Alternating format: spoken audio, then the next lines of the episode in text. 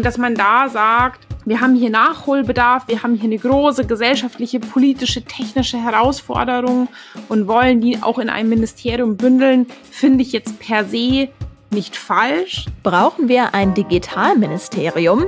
Das ist eine offene Frage im Wahlkampf. Deutschland muss in vielen Bereichen digitaler werden. Darüber besteht weitgehend Konsens.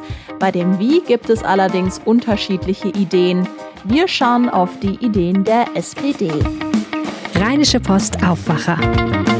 News aus NRW und dem Rest der Welt. Die Goldwaage. Zwölf Wochen, zwölf Themen, Energie, Pflege, Arbeiten, E-Mobilität, Klimakrise, Gleichberechtigung, Rente, Schule, Wohnen, Fliegen, Migration und heute Digitalisierung. Die letzten Samstage haben wir hier in unserem Bundestagswahlspezial über genau diese Themen gesprochen. Wir haben genauer auf die Forderungen der Parteien geschaut, damit wir alle besser verstehen, um welche Ideen es denn tatsächlich tatsächlich bei der Wahl am nächsten Sonntag geht. Und alle unsere Goldwaage-Folgen könnt ihr natürlich noch jederzeit hören. Die Links dazu packe ich euch in die Show Notes. Und heute schließen wir mit dem Thema Digitalisierung unsere Wahlkampfanalysen vorerst ab. Schön, dass ihr heute mit dabei seid. Mein Name ist Anja Welker.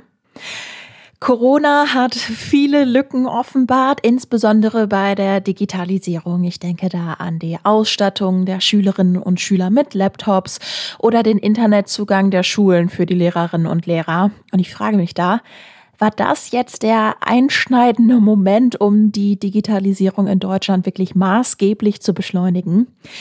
In dieser Folge hole ich mir wieder Hilfe von meiner Kollegin und Korrespondentin in Berlin, Jana Wolf. Hi Jana. Hallo Anja, ich freue mich wieder dabei zu sein. Konnte Corona und diese Offenlegung der Probleme der Digitalisierung wirklich einen nachhaltigen Push geben oder lässt das jetzt irgendwann wieder nach? Also ich würde sagen, nachhaltiger Push ist zu viel gesagt. Die Corona-Krise hat auf jeden Fall jahrelange Versäumnisse offengelegt und solche Versäumnisse lassen sich nicht innerhalb von einigen Monaten, von eineinhalb Jahren aufholen. Deswegen ist die Hoffnung, die Erwartung vielleicht auch zu hoch gehängt, dass man sozusagen durch die Lehren der Corona-Krise alle, alle Probleme beseitigt hat.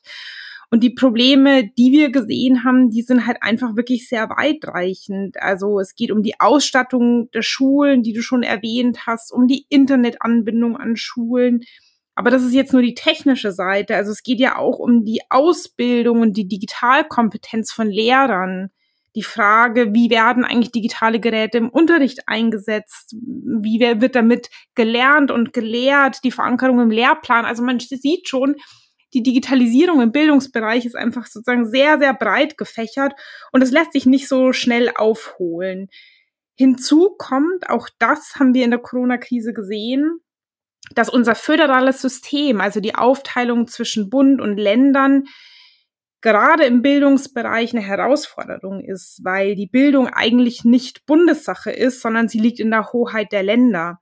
Das heißt, auch wenn der Bund jetzt hier zentral einen Push geben will, dann passt es eigentlich nicht zu der föderalen Aufteilung der Aufgaben. Und es gibt da schon einen Fortschritt, der Digitalpakt Schule.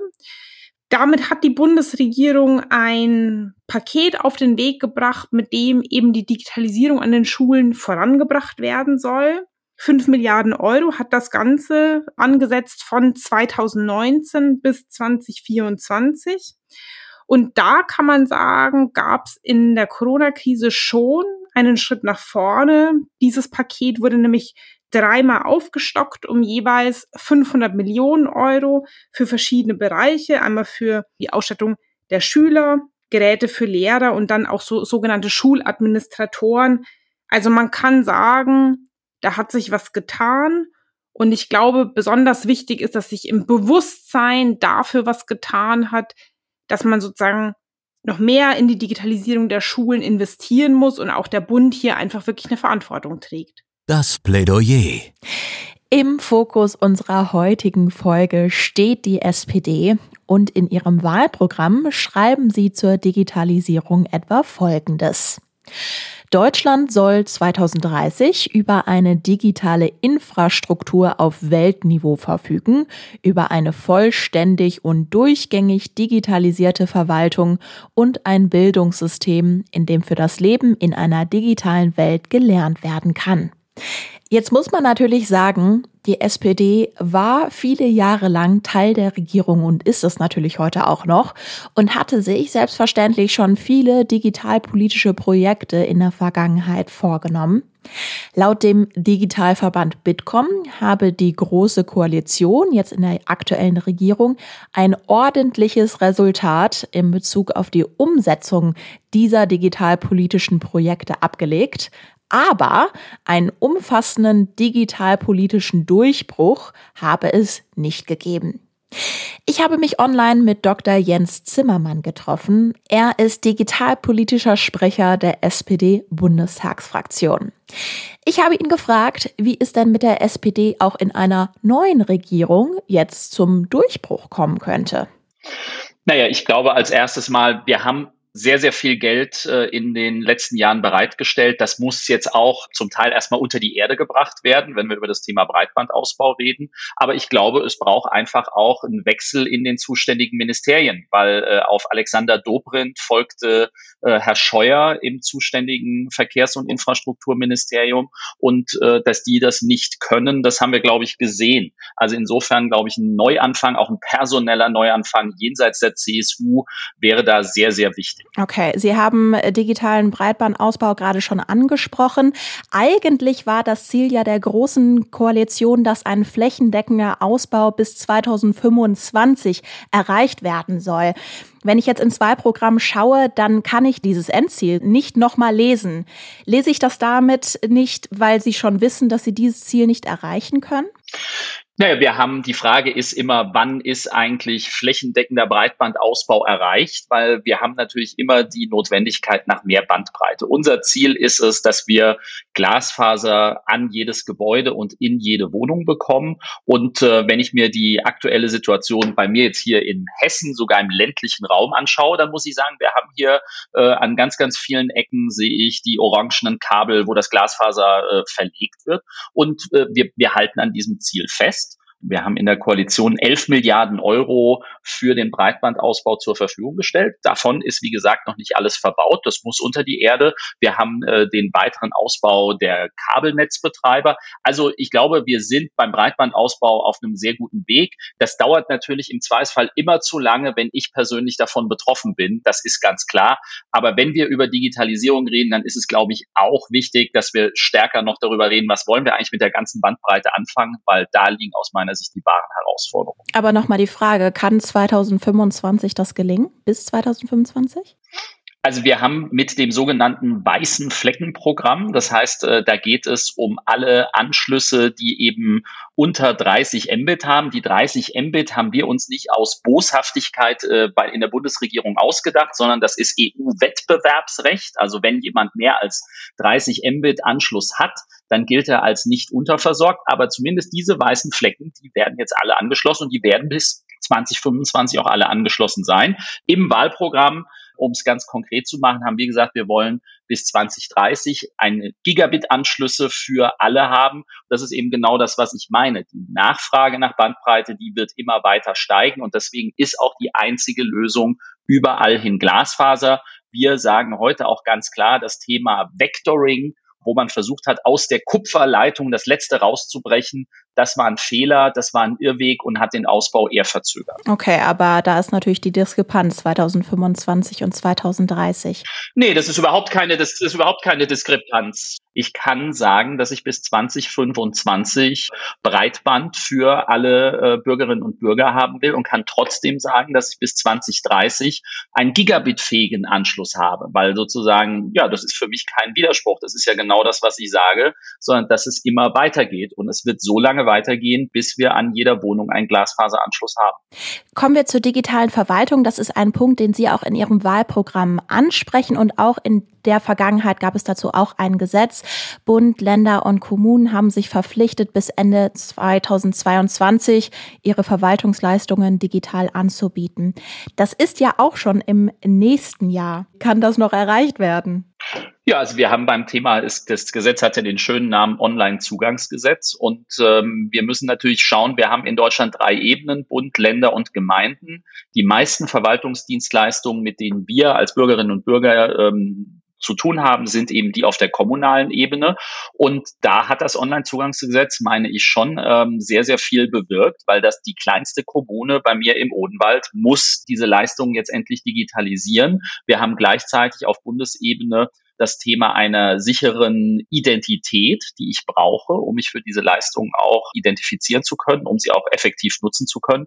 Wir werden mit Sicherheit bis 2022 nicht jede einzelne Leistung digitalisiert haben. Aber wir werden, meine ich, schon einen sehr, sehr großen äh, Sprung gemacht haben und das sehe ich als durchaus positiv. Okay, um einmal das Thementrio abzuschließen, worauf Sie einen Fokus im Wahlprogramm stecken, dann kommen wir zum Thema Schule. Es gibt ja den Digitalpakt Schule, wo sehr viel Geld für die Ausstattung der Schulen zur Verfügung gestellt werden kann. Wie kann das in Zukunft besser gelingen, dass dann auch dieses Geld tatsächlich abgerufen und genutzt wird?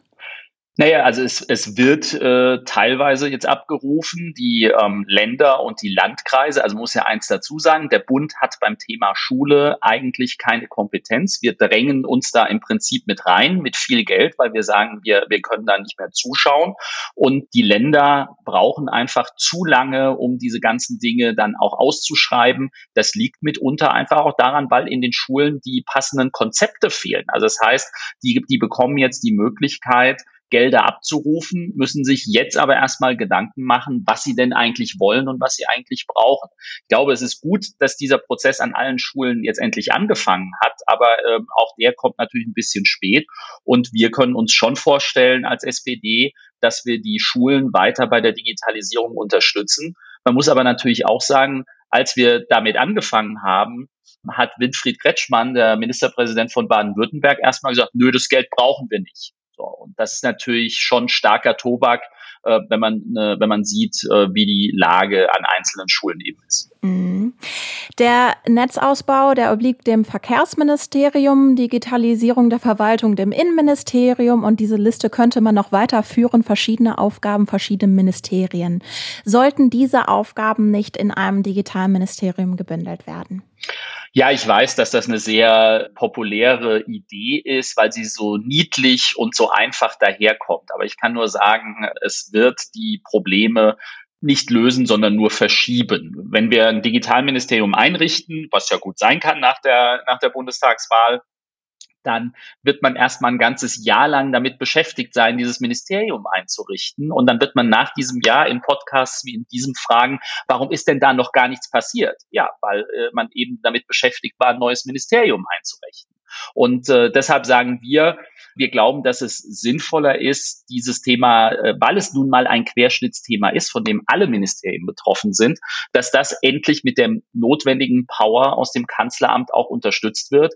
In dieser Legislaturperiode gab es das eigentlich mit der Digitalstaatsministerin, aber die wurde von ihren eigenen Leuten im Kanzleramt äh, am langen Arm verhungern lassen. Und ähm, wir glauben, dass man das deutlich besser machen kann das Ganze ergänzt mit entsprechend agilen Projektteams, die sich ganz klar um einzelne Themen, die zwischen verschiedenen Ministerien häufig abs sich abspielen, dass die dort ähm, den entsprechenden Druck machen, das Ganze koordinieren.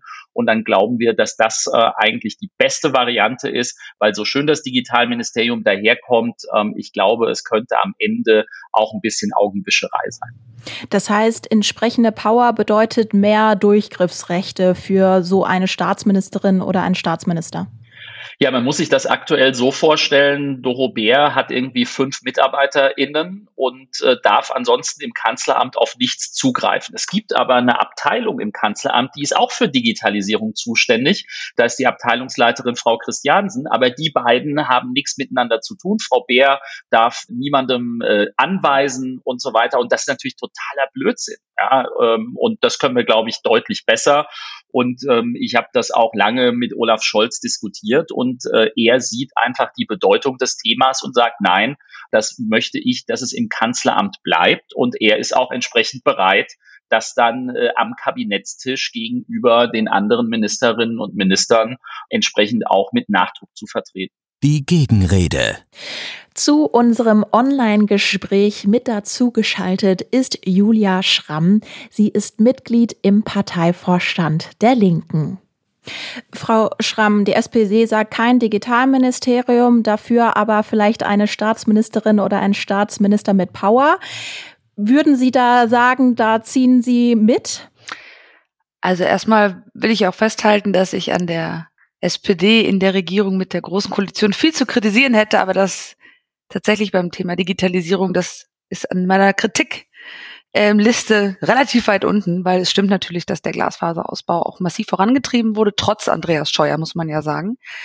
Aber ich finde bei dem Thema Digitalministerium, ich stimme dem zu, dass es ein Digitalministerium am Ende populistische Forderung ist, weil nicht nur jetzt wegen dem Punkt, den Herr Zimmermann angesprochen hat, dass dann ein Jahr nichts passiert und dann alle irgendwie doch so, sondern es sind ja auch politische Fragen, die dahinter stehen. Also es geht ja nicht nur um politische, sozusagen um Digitalisierung von Verwaltung und um Prozesse oder so weiter oder um einfach um Ausbau, sondern es geht ja auch um politische Fragen. Es geht um Fragen von Hate Speech und so weiter. Und wenn da dann immer, also dann ist natürlich das Haus auch immer so politisch wie dann die Person, die das Ministerium hat. Das ist, finde ich, nicht unbedingt hilfreich. Also ich, habe da auch meine Sympathien für, aber ich glaube, wenn da, gut, die Wahrscheinlichkeit, dass Herr Scheuer da nochmal Minister ist, ist nicht so hoch, glaube ich, aber die Gefahr ist ja immer noch da. Und ich glaube, da sind andere Fragen und andere Schwerpunkte wichtig. Aber das heißt, was ist mit der Idee mit einer Person im Bundeskanzlerinnenamt? Ja, ich muss schon sagen, jetzt, also Doro Bär persönlich würde ich glaube ich, sogar ein relativ hohes Engagement zugestehen, persönlich und auch ein Engagement in der Sache und in der Überzeugung, aber sie ist halt immer noch in der CSU. Also es ist auch Teil ähm, der Wahrheit und da sind einfach auch ideologische Schranken ähm, seitens der CSU, die einfach gewisse Fortschrittsmöglichkeiten versperren und ähm, ob man der Person jetzt mehr Zuständigkeiten, vielleicht ein höheres Budget gibt, das kann man machen. Also das, das fände ich nicht schlecht, aber ich glaube generell ist das Thema Digitalisierung durch Corona sowieso sehr weit schon nach vorne gekommen. Es ist sehr viel stärker ähm, Alltag geworden und jetzt kommt es darauf an, wie man beispielsweise die Flexibilisierung ähm, auf dem Arbeitsmarkt mit Homeoffice-Regelungen unterstützt und gleichzeitig Rechte und ähm, Schutz der ArbeitnehmerInnen beispielsweise aufrechterhält. Also das sind so Fragen, über die man dann eigentlich eher reden muss, glaube ich. Dass, äh, wie nutzt man die Digitalisierung, um das gute Leben für alle, wie wir Linken so gerne sagen, auch voranzubringen. Mit Blick auf das Wahlprogramm kann ich auch Forderungen zur Infrastruktur, zur Verwaltung und auch zur Schule lesen. Allerdings, der erste Abschnitt fokussiert sich auf die Beschäftigten und ihre Mitbestimmungsrechte bei der Digitalisierung. Würden Sie also sagen, dass die Linke da einen anderen Fokus setzt? Nicht unbedingt schwerpunktmäßig, aber natürlich gehen wir sehr stark von ArbeitnehmerInnen aus und auch von Arbeit und dem Zusammenhang von Digitalisierung und Arbeit und der Flexibilisierung von Arbeit und zwar kritisch. Und gerade bei Homeoffice und Flexibilisierung ist es natürlich so, dass da auch eine Entgrenzung stattfindet und ähm, Menschen mehr unter Druck gesetzt werden, ständig ähm, verfügbar sein müssen und so weiter und so fort. Und da muss natürlich der Schutz der ArbeitnehmerInnen ganz oben stehen. Ich glaube, diese Debatten werden jetzt auch sehr ähm, relevant und ich glaube, dass sie auch beispielsweise für den ländlichen Raum wahnsinnig wichtig sind, weil wenn man nur noch einmal die Woche in die Großstadt ins Büro muss, und den Rest von zu Hause aus machen kann, dann kann man natürlich auch im ländlichen Raum beispielsweise, ich mein Wahlkreis ist im ländlichen Raum in Sachsen. Also da stehen alte Höfe, alte Häuser, die könnte man ähm, revitalisieren und auch die ähm, Städte da wieder revitalisieren, wenn man den Arbeitsmarkt eben klug zugunsten der ArbeitnehmerInnen gestaltet. Die Linke sagt, die Digitalstrategie der Bundesregierung sei eine milliardenschwere Subvention für private Konzerne. Woran machen Sie das denn fest? Da kommen wir beispielsweise auch ähm, wieder an die ideologischen Schranken bei der CSU, aber zum Teil auch bei der SPD. Ähm, wir sagen im Kern, und ich bin ja auch, komme bei dem den Spruch habe ich von den Piraten mitgebracht, zur linken Netze in Nutzerinnenhand.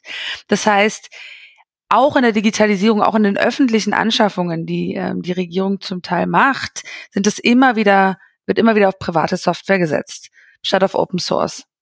Wir setzen uns dafür ein, dass eben auch ähm, Open Source im Staat flächendeckend eingesetzt wird, in der Digitalisierung flächendeckend eingesetzt wird und eben nicht Millionen in private Unternehmen an Lizenzgebühren investiert werden. Das ist nicht immer ganz einfach. Wir haben das jetzt wieder gesehen, wenn es schnell gehen muss, sind die Privaten oft schneller, weil sie auch viel weniger auf Datenschutz Wert legen, weil sie viel, also weil sie schneller, agil und agiler sind und Open Source eine viel demokratischere und auch oft unterfinanzierte Geschichte ist. Deswegen sagen wir, man muss mehr Geld in Open Source Projekte stecken und wo keine Lizenzgebühren anstehen. Okay.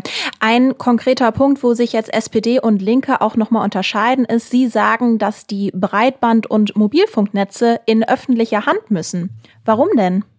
Also sagen wir mal so, es stimmt ja, dass jetzt gerade bei, beim Breitbandausbau massiv investiert wurde und da auch aufgeholt wurde. Und die Fehler der letzten 20, 30 Jahre lassen sich ja auch nicht in wenigen Wochen oder Monaten oder auch Jahren ähm, korrigieren.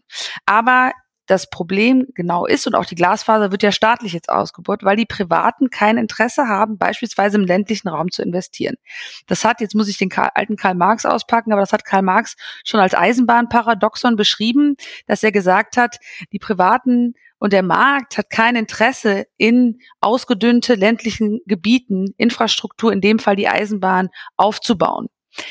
Ähm, und deswegen passiert da nichts. Deswegen ist die letzten Jahrzehnte da auch so wenig passiert, weil zu stark auf Private gesetzt wurde, beziehungsweise die dann auch zum Teil noch überreglementiert worden sind. Also es war ein großer Clusterfuck, der dazu geführt hat, dass wir wirklich keine gute digitale Infrastruktur haben. Ähm, wir sagen, grundsätzlich ist es so wie Straßen oder auch wie Stromversorgung, das muss eigentlich in die öffentliche Hand. Das ist Teil der öffentlichen Daseinsvorsorge. Ich glaube, wenn wir Teil einer Koalition sein sollten, würden wir nicht sofort die digitalen Straßen enteignen. Aber natürlich muss da groß investiert werden, gerade auch beim Mobilfunknetz. Ich glaube, das ist ein Riesenfaktor. Da sind eine Menge Leerstellen. Also Breitband bekommt man jetzt mittlerweile überall, aber ich weiß nicht, wie es in Hessen aussieht. Aber bei mir, also schon in Brandenburg bei uns hinten oder auch in, im ländlichen Raum in Sachsen, da ist da ist nicht viel. Herr Zimmermann, in der Öffentlichkeit, wir denken an das zweite Triell. Olaf Scholz wird immer wieder drauf gedrängt zu sagen, wird eine SPD in Zukunft mit der Linken koalieren, ja oder nein? Es wird immer wieder auf Differenzen in der Außen- und Sicherheitspolitik verwiesen. Sehen Sie denn in der Digitalpolitik da viele Überschneidungen? Also ich hätte äh inhaltlich überhaupt kein Problem, äh, mit Frau Schramm die Netze zu verstaatlichen, weil ich das als Ökonom äh, als äh, absolut vernünftig betrachte. Ich konnte mich damit äh, intern nicht so ganz durchsetzen, weil wir gesagt haben, naja, das, äh, also so ehrlich muss man ja sein, das wäre alles möglich, das gibt das Grundgesetz her, es würde aber unfassbar viel Geld kosten und äh, deswegen ist es vielleicht tatsächlich nicht das erste Projekt, aber Spaß beiseite. Ich glaube, man hat es in unserem Gespräch jetzt hier auch mitbekommen. Ich musste acht Jahre mit äh, CSU-Minister Ministerinnen und Minister Digitalpolitik machen. Da wäre es ein leichtes, Digitalpolitik mit den Kolleginnen und Kollegen der Linken zu machen. Okay, dann sage ich auch nochmal ganz herzlichen Dank für das Gespräch. Danke auch. Danke und tschüss. Die Einordnung.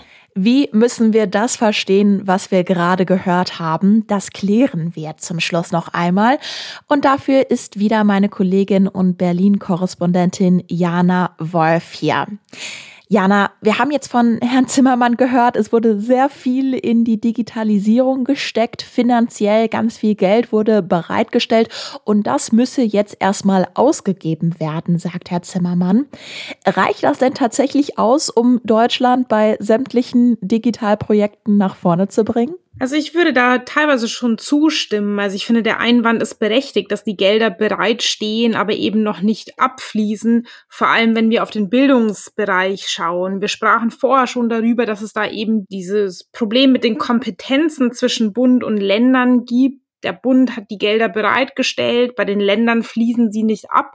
Also da gibt's schon sowas wie einen Investitionsstau oder einen Fördermittelstau. Ich glaube, dass da in Teilen der Einwand schon berechtigt ist und ich stelle insofern auch ein Umdenken fest, ein positives Umdenken, dass man sagt, wir wollen da mehr Kontinuität, wir wollen auch diese Förderprogramme jetzt bei, bei der Bildung, der Digitalpakt Schule auch ausbauen und der Bund seiner Verantwortung auch bei dem, bei dem Bildungsbereich eben gerecht werden. Ein anderer Aspekt ist ähm, der Ausbau der Netze. Auch davon haben wir jetzt viel gehört. Der Ausbau von Glasfasernetzen, von Breitband dauert und auch die, dieses Problem besteht. Private Konzerne haben eben vor allem ein Interesse daran, Netze dort auszubauen, wo es auch rentabel ist und eben nicht dort, wo es die Notwendigkeit gibt, dass Netz ausgebaut wird, wo es e-, Versorgungsengpässe gibt, weil private Konzerne einfach immer profitorientiert sind und das ist ja auch völlig legitim. Aber deswegen finde ich den politischen Einwand, beispielsweise Scholz hat das auch im letzten TV-Triell gesagt, durchaus richtig, dass es härtere Auflagen für Mobilfunkbetreiber geben sollte, damit eben der Breitbandausbau auch in den ländlichen Raum kommt und dass das Netz eben auch flächendeckend ausgebaut wird. Ja, ich würde gerne noch mal einen anderen Punkt ansprechen, den wir auch im Interview gehört haben SPD und Linke sagen beide, ein Digitalministerium, das sei jetzt erstmal keine gute Idee. Andere Parteien wiederum, da denke ich zum Beispiel auch an die FDP, die sagen doch, doch, das ist gut. Also die FDP fordert konkret ein Ministerium für digitale Transformation. Was meinst du, wenn unsere Hörer und Hörerinnen das jetzt hören, was dann da tatsächlich der richtige Weg ist? Ja, an diesem Punkt sind sich SPD und Linke auf jeden Fall sehr einig. Ich meine, das stimmt natürlich. Ein Digitalministerium darf kein Selbstzweck sein und man darf jetzt ein, ein solches Ministerium nicht als Feigenblatt dann am Ende verwenden, dass man sagt, ja, wir tun genug für die Digitalisierung, weil wir haben ja schon ein neues Ministerium geschaffen. Also so funktioniert die Sache natürlich nicht. Andererseits finde ich auch, es darf jetzt sozusagen kein Vorwand sein, dass der Aufbau eines neuen Ministeriums eben Zeit und Kapazitäten braucht und deswegen packt man das gar nicht erst an. Also ich finde, man muss schon auch drüber nachdenken, ob es denn inhaltlich einfach Sinn macht, ein Digitalministerium zu schaffen. Und die Lehren aus dieser Legislaturperiode, auch aus früheren Legislaturperioden, haben ja schon gezeigt, dass man diese Aufgaben durchaus auch mehr bündeln sollte die Ressortzuschnitte, die wir jetzt haben, also die Zuständigkeiten der einzelnen Ministerien sind einfach über Jahrzehnte alt und unsere Gesellschaft und die Herausforderungen, denen wir so gegenüberstehen, verändern sich. Also ich denke schon, dass moderne Phänomene wie die Digitalisierung oder auch die Nachhaltigkeit, die gehen eben häufig über diese starren Zuschnitte von Ministerien hinaus und dass man da sagt, wir haben hier Nachholbedarf, wir haben hier eine große gesellschaftliche, politische, technische Herausforderung und wollen die auch in einem Ministerium bündeln, finde ich jetzt per se nicht falsch. Und dann kommt es immer auf die konkrete Umsetzung an. Ein weiterer Punkt, wo SPD und Linke sich ziemlich einig waren, war die Kritik an der CSU. Man konnte quasi zwischen den Zeilen lesen, an der CSU hat es bei verschiedenen Digitalprojekten gehakt. Ist da tatsächlich was Wahres dran? Ja, das war ganz schön anzuhören. Sie sind vereint in der Gegnerschaft gegen die CSU, die Linke und die SPD. Und man muss schon sagen, also die Kritik ist nicht ganz unberechtigt, weil das Verkehrsministerium seit sage und schreibe 2009 durchgehend in den Händen der CSU liegt. Und seit Ende 2013 ist das Verkehrsministerium eben auch zuständig für die digitale Infrastruktur. Also wenn wir über Versäumnisse und Mängel bei der digitalen Infrastruktur sprechen, dann muss man natürlich schon auch auf die politisch Zuständigen schauen. Und das waren nun mal immer CSU-Politiker. Deswegen finde ich die Kritik durchaus auch berechtigt. Eine nette Bemerkung sozusagen am Rande. Wir hatten ja am letzten Wochenende den CSU-Parteitag in Nürnberg und dort hat CSU-Chef Markus Söder seinen Verkehrsminister Andreas Scheuer dafür gelobt, dass es der Minister ist, der das meiste Geld nach Bayern geholt hat. Dieses Geld ist natürlich vor allem für den Straßenbau geflossen und eben in den Süden. Und da kann man jetzt schon die Frage stellen, ob da Herr Scheuer nicht auch die digitale Infrastruktur etwas vernachlässigt hat. Was die Digitalstaatsministerin im Kanzleramt Dorothee Bär angeht. Auch das ist ja im Interview zur Sprache gekommen. Da muss man, glaube ich, fairerweise sagen, sie hatte nicht genug Kompetenz und auch nicht das Budget, um wirklich Digitalprojekte sozusagen mit voller Kraft voranzubringen. Das ist jetzt nicht das persönliche Versäumnis dieser CSU-Politikerin. Und andererseits ist sie sogar in der eigenen Partei jetzt nicht hochgelobt für ihre inhaltliche Kompetenz. Also man sagt, sie ist schon sehr engagiert, aber sie ist jetzt nicht die kompetenteste Digitalpolitikerin auf Bundesebene, die man so hat. Also ich finde, SPD und Linke liegen da mit ihrer Kritik nicht ganz falsch. Okay, dann kommen wir jetzt mal zum Fazit, weil es gibt anscheinend ja sehr viele Gemeinsamkeiten von SPD und Linke. Gibt es denn da auch überhaupt noch Unterschiede? Also man hat in dem Gespräch sehr gut gemerkt, dass die Digitalpolitik jetzt nicht der große Streitpunkt ist. Man merkt auch, die Wahl rückt näher. Die Linke möchte sehr, sehr gerne beteiligt sein an einer Bundesregierung. Und das ist potenziell, auch wenn es sehr, sehr unwahrscheinlich ist, aber das ist nun mal potenziell nur mit der SPD möglich. Also da gab es eher Annäherungsversuche, als äh, dass die großen Unterschiede markiert wurden. Und es gibt die Überschneidungen einfach in den, in den Bereichen Breitbandausbau, Bildung und sogar, das war ein interessanter Aspekt bei der Frage, ob denn die Netze in öffentlicher Hand liegen sollen und eben nicht mehr bei den Privatkonzernen. Da hat ja der SPD-Politiker Zimmermann ja durchaus auch Sympathie für den Ansatz der Linken gezeigt und gesagt, er findet, da spricht nicht grundsätzlich was dagegen. Was interessant ist zu beobachten, dass die Linke die Digitalisierung sehr generell als großes Thema, als große Veränderung in der Arbeitswelt betrachtet. Also es fiel jetzt auch im Interview der Begriff der Entgrenzung, der Flexibilisierung. Also was macht eigentlich Digitalisierung generell mit Arbeitnehmerinnen und Arbeitnehmern? Was bedeutet es, dass wir ständig digital erreichbar sind, dass sich Arbeitszeiten verändern? Auch die Diskussion darüber, was macht eigentlich Homeoffice? Ist das nur gut, weil wir damit flexibler sind? Das sind ähm, Diskussionen, die betont die Linke deutlich stärker als die SPD. Und vielleicht kann man sagen, das ist auch eines der großen Probleme der SPD, dass sie diese Themen in den letzten Jahren, vielleicht sogar auch Jahrzehnten zu wenig betont hat, dass sie zu wenig geschaut hat, wie verändert sich eigentlich der Arbeitsmarkt die, durch die Digitalisierung. Denn die Arbeitnehmerinnen und Arbeitnehmer sind ja nun mal klassischerweise die SPD-Wählerschaft. Und diese großen Veränderungen, darauf stärker zu schauen, das hat die SPD versäumt hat auch viel sozusagen mit ihren Verlusten und mit ihrem Absacken in den letzten Jahren zu tun. Die Linke legt da stärker den Fokus drauf. Aber jetzt konkret in der Frage, welche Digitalprojekte geht man an, da sind die Gräben nicht so tief. Da hat man einfach deutlich Annäherungspunkte gemerkt und man merkt einfach auch in allen Äußerungen, dass die Wahl näher rückt. Jana, ganz herzlichen Dank dir. Dank dir für das Gespräch. Das war unsere zwölfte Folge unseres Bundestagswahl-Spezials Goldwaage. Wenn euch die Folge gefallen hat, dann abonniert uns doch gerne kostenlos in eurer Podcast-App. Wenn ihr euch die Folgen der letzten Samstage rauspickt, dann könnt ihr auch in die Analysen der weiteren Wahlkampfthemen reinhören. Und wir hören uns dann spätestens Montag wieder. Dann gibt es wieder ganz regulär unser Nachrichtenupdate aus NRW. Jetzt wünsche ich euch noch einen wundervollen Tag. Bis bald. Mehr Nachrichten aus NRW gibt's jederzeit auf RP Online. rp-online.de